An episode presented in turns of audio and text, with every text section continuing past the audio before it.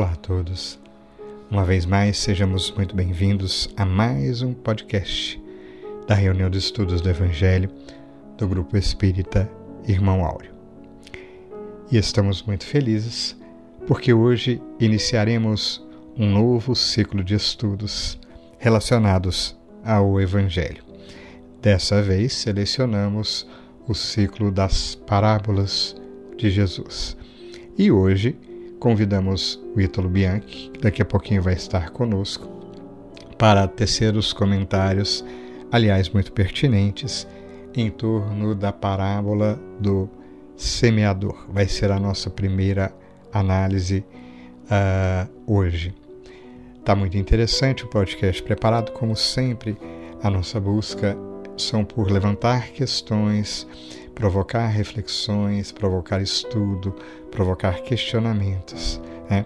E sejamos cientes também de que teremos a nossa live com mais tempo e mais oportunidade para juntos é, debatermos questões complementares, discutirmos outros tópicos e ampliarmos o nosso conhecimento. Aliás, a live de hoje conta com um convidado surpresa bastante especial.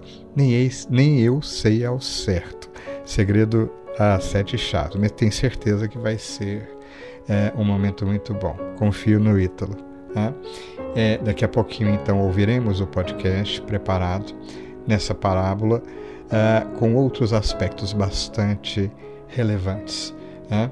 Ao final, convidamos Maria Dolores para nos inspirar com sua belíssima poesia, o nosso momento de oração. Então, que você fique até o final, na certeza de que juntos em oração, contaremos com o apoio da espiritualidade maior. É, quase fechando esse nosso comentário inicial, não podemos deixar de te convidar para estar conosco. Participe, se engaje da forma como entender uh, necessária. Contamos com a sua participação na difusão da palavra do bem. Então compartilhe os links, estamos em todas as mídias sociais, mas sobretudo esteja conosco. Né? Estaremos ao vivo mais tarde, coloque o seu comentário enfim, se achegue a nós. E então finalizamos com o nosso tradicional convite. Vamos ouvir?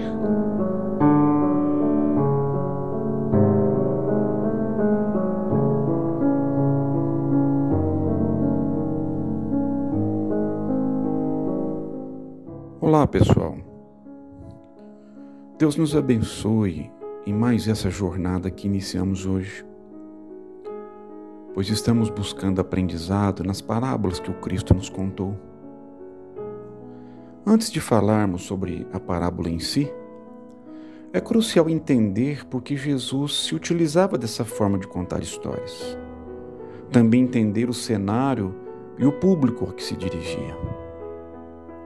São histórias que envolvem acontecimentos do cotidiano, onde buscamos reflexionar sobre algum tema para compreender um sentido com fundo moral, que servem para transmitir lições de maneira simples, para explicar as verdades complexas sobre o reino de Deus que Jesus veio nos apresentar e que a multidão que geralmente o seguia não conseguiria absorver o seu conteúdo.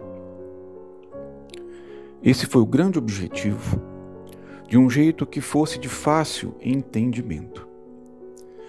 Essas narrativas utilizaram a relação de semelhança entre coisas que normalmente são comuns e conhecidas. Um agricultor em sua lavoura agradecendo a chuva, aquele que multiplicou seus talentos, os trabalhadores que chegam na última hora e servem com intensidade, ou ainda aquele filho que retorna à sua casa depois de passar pelo mundo exercendo seu livre-arbítrio e se reencontra com o pai como se Jesus tivesse dosado a aplicação do ensinamento de forma lúdica, pedagógica, respeitando as limitações das pessoas simples, incultas, sofridas mesmo. Ele sempre estava com pescadores, lavadeiras, pastores, agricultores. Como vemos então, não foi uma simples contação de histórias, uma garantia de acessibilidade aos conteúdos mas um chamamento ao amor. Porém, o Cristo asseverou, mediante o questionamento dos discípulos sobre o porquê das mesmas. Ao que ele respondeu: Porque a vocês é dado conhecer os mistérios do reino dos céus, mas àqueles isso não é concedido, porque vendo não veem, ouvindo não ouvem, nem compreendem. Está registrado em Mateus, no capítulo 13. Talvez até hoje não percebamos o seu sentido mais profundo, porque o que vem de um Cristo é transcendente, pois nos apresenta Deus e o amor, o que não é pouco e muito menos simples. Aqui temos mais uma demonstração do primarismo do qual ainda não nos desvencilhamos. Mas esse dia chegará, meus irmãos. Assim nos ensina o Mestre, e, no entanto, ele se aproximou desse mundo de materialidade transmitindo ensinos cruciais para aqueles que desejam encontrar-se com a luz e com o amor. Conclusão de sua obra, buscando fundar o reino de Deus para todos. A parábola do semeador, na qual hoje nos inspiraremos, é repleta de metáforas e pode ser encontrada nos evangelhos de Mateus, de Marcos, de Lucas e de Tomé. E quando a estudamos, normalmente nos remetemos aos tipos de solo, como se devêssemos somente estar na posição de receber os ensinamentos do Cristo, as sementes do Reino. Esse é um caminho muito pertinente para a nossa compreensão, é uma perspectiva. Ela foi ensinada para mostrar as diferentes formas em que o Evangelho é recebido na vida das pessoas, pois, segundo Emmanuel, cada coração do caminho é comparável a trato de terra espiritual cujo trecho foi, o trecho foi retirado do livro O Evangelho por Emmanuel, comentando o Evangelho segundo Mateus. Então, essa imagem é muito justa, meus irmãos, porque ela nos apresenta um dinamismo bastante diverso, pois a ação no ato de levantar e seguir sempre foi posta por Jesus como condição de crescimento. A mensagem como semente, recebê-la na alma como o solo submetendo-a em nosso deserto íntimo para eclodir mais tarde adiante. Hoje, no entanto, buscaremos a perspectiva do semeador, aquele que trabalha em nome de Deus. Que o Cristo é o grande semeador do reino de Deus para nós, não há dúvidas. Aquele que, por excelência de fé, amor e submissão ao Pai, vive suas leis sábias e perfeitas como nos lembra o ator Valadares, palestrante espírita, Jesus é o divino semeador no campo que recebeu do próprio Criador, que vem zelando, alimentando, lançando sementes de seu reino. Ele é o arquétipo do semeador. Óbvio que uma parábola não se esgota com uma única interpretação e todas convergem harmonicamente para o aprendizado mais amplo. Nossa história, então, em Mateus, capítulo 13, de 1 a 9, começa com a seguinte afirmação: Naquele mesmo dia, Jesus saiu de casa e assentou-se à beira do mar. Aqui, sair de casa não está circunscrito somente ao ato de deixar sua casa física, mas sair da introspecção, da casa íntima na direção dos semelhantes onde o Cristo convoca todos para participar do trabalho do bem. E todos os dias, meus irmãos, ao acordar, saímos de nossa casa, ganhamos as ruas, os locais de trabalho, escolas, veículos e uma multidão de seres que passam, sendo que alguns podem compartilhar de nossas experiências pela própria dinâmica da vida. Por esse prisma também somos, ao nosso nível espiritual, semeadores menores, pois existem entre nós e o Cristo inúmeros semeadores mais preparados e que já conseguem uma visão da vida mais primorosa e acertada do que nós, todos chamados à continuidade da semeadura. A doutrina espírita nos ensina então que pensamos e sentimos, vibra em nós primeiro impregnando nossa estrutura espiritual e física, alterando, alterando nosso tônus vibracional. Quando saímos de nós na direção do próximo, temos a preciosa oportunidade de semear uma extensão expressiva de possibilidades. Aqui, não nos propomos a aprender, nós nos propomos a aprender sempre, desculpe-nos, a semear, pois um Espírito que tanto faz por todos nós, que conhece a verdade e a vive, tem uma visão muito mais aguçada e profunda do que a vida e ainda tem muito a nos ensinar, que nos preparou uma escola abençoada como a terra, ele espera que aprendamos. Percebemos que então toda semente em si tem uma essência, um germe que é carregado de nossas vivências, por assim dizer, nosso padrão espiritual. Assim sendo, tudo que direcionamos para os outros tem nossa assinatura, nossas qualidades morais, emocionais e intencionais, que vão de encontro aos irmãos do caminho. São nossas sementes que vão na direção desejada. Junto com isso, vão as respostas dadas ao que nos ensinou. Nos diz Emmanuel, qual ocorre ao vento generoso que espalha entre as plantas os princípios de vida, espontaneamente a bondade invisível distribui com todos os corações a oportunidade de acesso à senda do amor que está registrado no livro Pão Nosso, na lição 25. O evangelista continua a narrativa dizendo que Jesus contou essa história de dentro de uma barca, à beira do mar da Galileia, enquanto grande multidão o ouvia à sua margem. Aqui, meus irmãos, claramente Jesus voluntariamente deixou o convívio de seus semelhantes das altas esferas espirituais, reduzindo seu campo vibracional, como nos relata Emmanuel no livro Caminho da Luz, até chegar em nosso nível de materialidade, simbolizado pelo nível do mar na história. Nível do mar que é tido como ponto zero nas altitudes das elevações da Terra, onde ele, o Mestre, pregou tão intensamente as verdades do céu.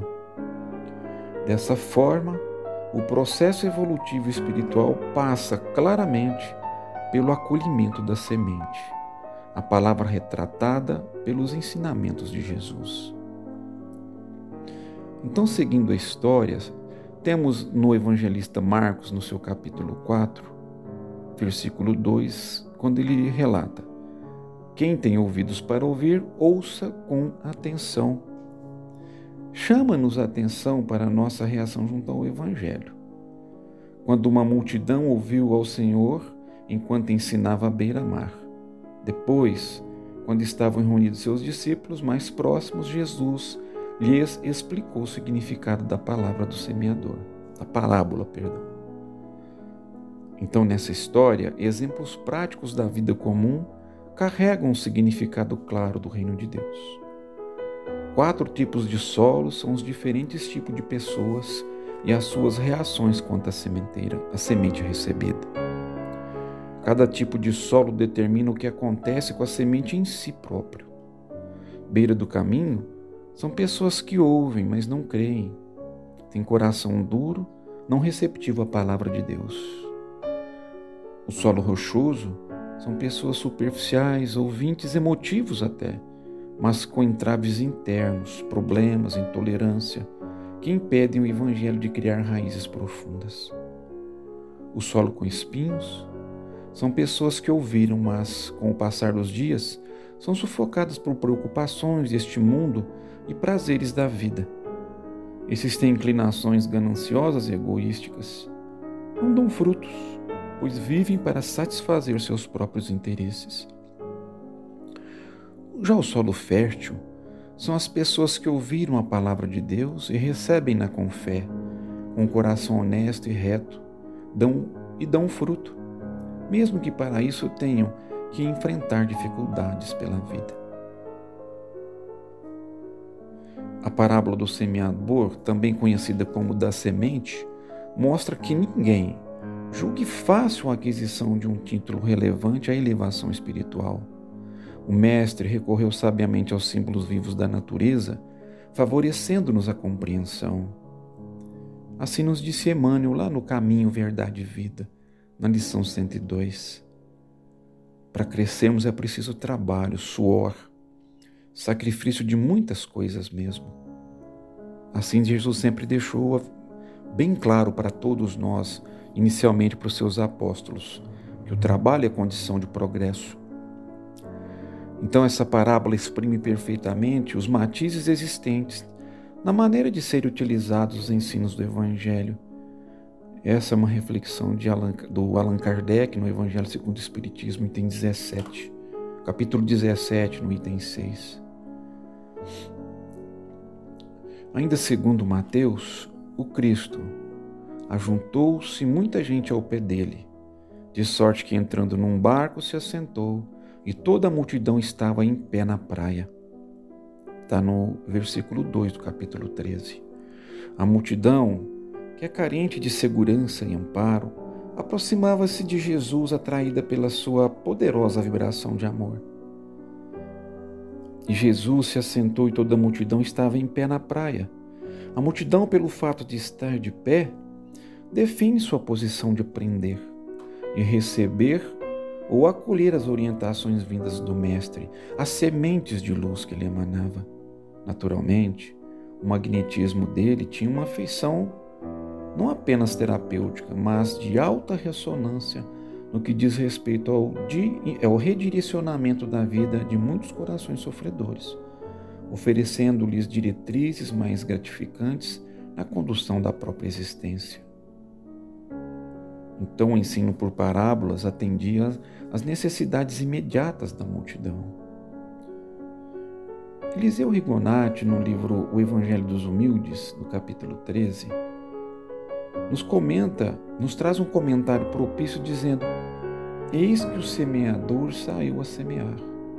É a expressão que encerra profundo magnetismo.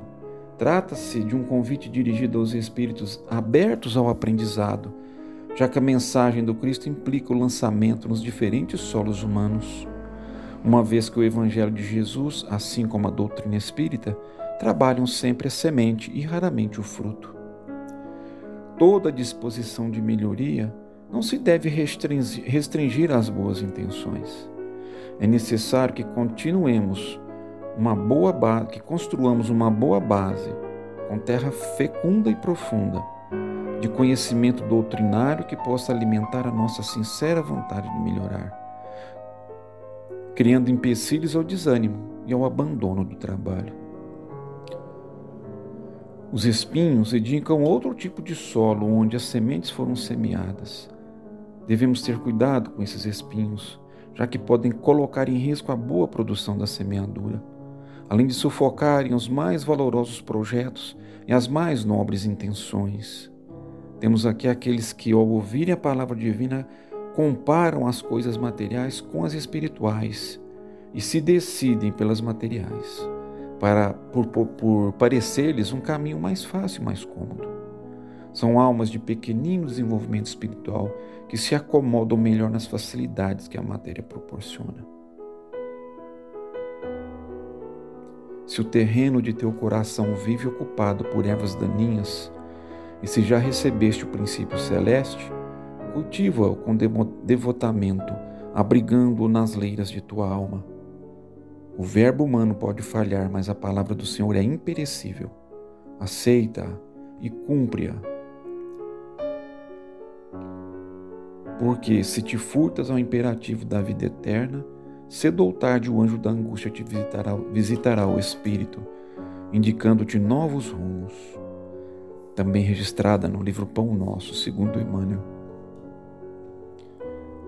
Eis que somos chamados a semear, e o fazemos todos os dias da vida. O que é saber, o que nos resta saber, se o que sai de nós é útil, bom e verdadeiro, para tais que tais sementes atinjam como nos atinge o âmago do Espírito nos conduzindo ao bom combate de nossas imperfeições. Não é à toa que Kardec dispôs essa parábola no capítulo 17 do livro O Evangelho segundo o Espiritismo, justamente com os títulos Caracteres da Perfeição, O Homem de Bem, Os Bons Espíritas e, instru e as Instruções dos Espíritos, cinco mensagens psicografadas por espíritos. Então percebemos que com toda essa trajetória, só nos resta um caminho para a nossa libertação plena, verdadeira, na busca do nosso progresso é o trabalho. É sermos autênticos com o que nós aprendemos. Logicamente, reconhecendo o nosso lugar, a nossa condição, o nosso trato espiritual. E nos aperfeiçoarmos, buscando sempre a inspiração do semeador maior, para nos corrigir no caminho, para podermos lançar sementes dignas de um filho de Deus, de um irmão que está sobre os auspícios de um irmão maior que é o Cristo Jesus e que Ele possa nos inspirar sempre ao bom trabalho, à utilidade e ao fervor em nossos propósitos de vida, agora e sempre que assim seja. Iniciaremos o nosso momento de oração de hoje com a poesia Colheita de Maria Dolores. Se consegues guardar o coração sem que enxumes em vão, além das nuvens densas, feitas em vibrações de sarcasmos e ofensas, sem que a força da fé se te degrade quando rugem lembrando tempestade. Se olhas para o mal que te rodeia, respeitando em silêncio a luta alheia, se não te fere ouvir a expressão que te espanca ou te censura, no verbo avinagrado da amargura, sem alterar teu sonho de servir. Se logras conservar a luz no pensamento ante os assaltos do tufão violento que se forma da injúria que atraiçoa, e trabalhas sem mágoa e ajudas sem tristeza, plantando o reconforto, a bondade e a beleza, sem perder a esperança na alma boa. Se já podes, enfim, converter toda lama em trato de jardim e criar alegria em tua própria dor, para auxílio a quem chora ou socorro de alguém, então terás chegado à compreensão do bem para viver em paz na vitória do amor. Mestre e Senhor Jesus. Refletindo nas lições do Evangelho e na poesia tocante dos Espíritos de Luzes, nos reconforta te buscar em prece, mestre amigo, pois que ao tempo em que nos reconhecemos pequenino, tua sabedoria nos fala de que Deus prossegue trabalhando e convidando-nos ao trabalho, em particular ao trabalho íntimo, Jesus.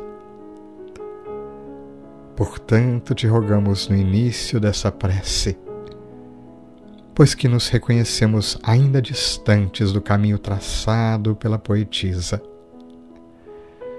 mas também, mestre amigo, te ouvimos o chamado uma vez mais. E como outrora, cantas em parábolas, chamando-nos o coração, e parecemos te ouvir a voz doce, se achegando aos nossos corações e dizendo: Eis que o semeador saiu uma vez mais a semear. Ajuda-nos, Jesus, a abrirmos o solo dos nossos corações, a boa vontade do nosso espírito para sementes de luz que trazes do Divino Semeador aos nossos corações. Ajuda-nos a perceber a força do bom ânimo que trazes junto a cada coração bondoso da espiritualidade maior que aguarda com paciência ao nosso lado a nossa boa vontade. E então, Jesus, ampara-nos para que nestes momentos em que tanta luz nos envolve aos corações, para que percebamos as forças do universo que se mobilizam a nosso favor e assim, enchendo-nos de coragem, nos coloquemos ao caminho, buscando estar mais próximos do teu coração, que trabalha sempre pelo bem de toda a humanidade. Graças te damos pelas luzes que nos reconfortam e que nos impulsionam adiante. Que assim seja.